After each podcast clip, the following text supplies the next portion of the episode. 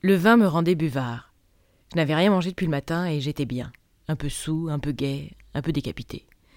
Je regardais, j'observais, je posais des questions et j'apprenais. Le curieux, le documentaliste, ce bon à rien de dilettante, s'enfourrait jusque-là.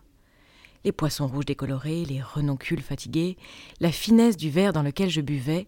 les chaises Napoléon III, la grande table sauvée du réfectoire d'un pensionnat anglais, son plateau en bois sombre, presque noir, poli par deux siècles de roulements d'assiettes et de chahuts orchestrés au tam-tam découvert en étain. Tout du long et tout autour, un chapelet de petits creux en témoignait.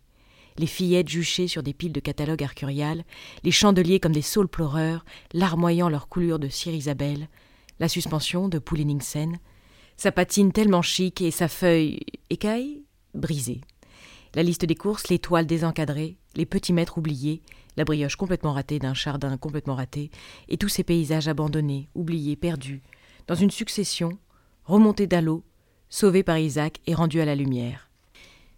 Des dessins plus récents, des gravures, des pastels très beaux, et ceux des enfants, aimantés sur la porte du réfrigérateur, une lune qui bronze, des cœurs en forme de rond et des princesses aux bras démesurés des photomatons qui n'avaient pas été agréés par le ministère de l'Intérieur, des photomatons sans personne dessus, ou alors un petit bout d'oreille de doudou en bas à droite, peut-être, les circulaires de l'école, les jours de piscine et le grand retour des poux, les théières, les bols anciens, les boîtes à thé, la fonte, le grès, l'osier et le bois tourné, la laque et le petit fouet en bambou, la passion d'Alice pour la céramique, le racu, la cendre, les céladons, les bleus de cuivre, la porcelaine et les terres enfumées. Ce qu'elle m'apprenait des différentes couvertes, couche vitreuse, espèce de glacis dont on revêt les pièces au moment de la cuisson, enfin, je, crois. Elle parlait vite, et j'étais cuit moi aussi. Qui ont l'air beaucoup plus rustiques au Japon parce que les témoignages rappelant la supériorité de la nature sur la main de l'homme, asymétrie ou irrégularité due à l'esprit de la terre, du vent, du soleil, de l'eau, du bois ou encore du feu, étaient perçus comme un signe de perfection. Les fours de rue, de Yun, de Longquan, ce bol à la lèvre tellement fine, cette couverte moelleuse, et celle-ci en poil de lièvre, les splendeurs de l'époque des Song, et le bonheur surtout d'entendre parler de la civilisation chinoise plutôt que de ses importations. La pendule arrêtée, les crânes d'oiseaux déposés sur une étagère entre un paquet de choc à et des pots de confiture, la reproduction d'une photo de Jacques-Henri Lartigue, cette demoiselle qui, il y a cent ans tout juste, se cassait la figure et découvrait ses jupons en riant. Les annonces d'exposition, les invitations à des vernissages et les petits mots amicaux des galeries sachant manœuvrer. Forcément, tout l'argent qu'Isaac gagne en refourguant ses vieilleries, je le redonne à des artistes vivants. La natte de gousse d'ail rose, le piment d'Espelette, les coins ventrus, la grenade momifiée, le gingembre confit dans le taste vin en argent, la collection de poivre, le poivre long, le campote rouge, le muntok blanc, la brassée de menthe fraîche, le bouquet de coriandre, la broussaille de thym et les cuillères en bois.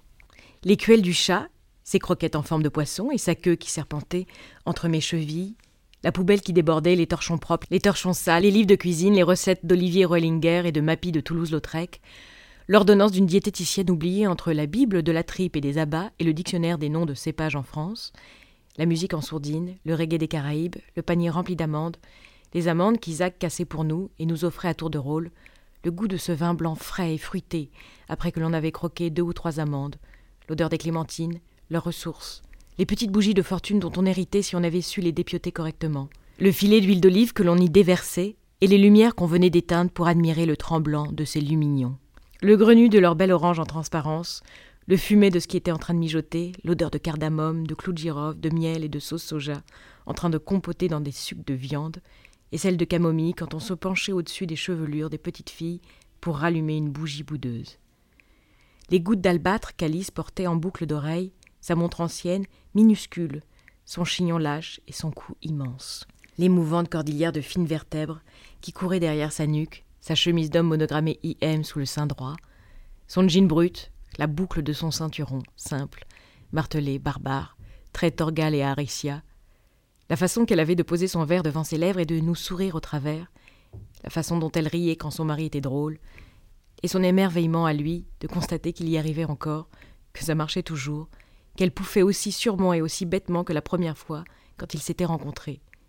Il était justement en train de me le raconter, au rayon rosy de feu la Samaritaine, alors qu'il accompagnait sa pauvre maman qui désespérait de trouver un panty à sa taille, tandis qu'elle étudiait quelques guépières insensées destinées à en abasourdir un autre que lui, et que pour la séduire, il s'était lancé dans une imitation en version originale et sous-titrée de Sophia Loren, dans la diablesse en collant rose, après avoir jailli d'une cabine d'essayage, tel un diable de sa boîte vêtu des dix collants. La délicatesse avec laquelle elle le lui avouait seulement à l'instant, elle avait attendu qu'il se fût éclipsé pour continuer à fureter sans vergogne dans sa came de pouf,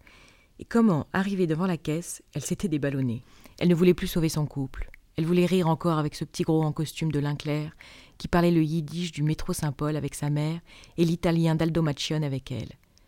Elle voulait qu'il lui fasse aussi, comme il le lui avait promis, la paysanne aux pieds nus et la pépée du gangster. De sa vie, elle n'avait jamais rien voulu d'autre avec autant de rage et de désespoir. Elle les avait cherchés partout, leur avait couru après dans la rue, et qu'est de la mégisserie, essoufflée, cramoisie, haletante, devant la vitrine d'une oisellerie en effervescence, l'avait invitée à dîner pour le soir même. Mon fils, mon fils, s'était inquiétée la vieille dame. Est-ce que nous avions oublié de payer quelque chose Non, maman, non. Ne t'inquiète pas. C'est juste cette demoiselle qui vient te demander ma main. Ah Tu m'as fait peur. Et comment, le cœur encore en vrac, elle les avait de nouveau regardés s'éloigner, bras dessus, bras dessous, sous les colibés de dizaines d'oiseaux moqueurs.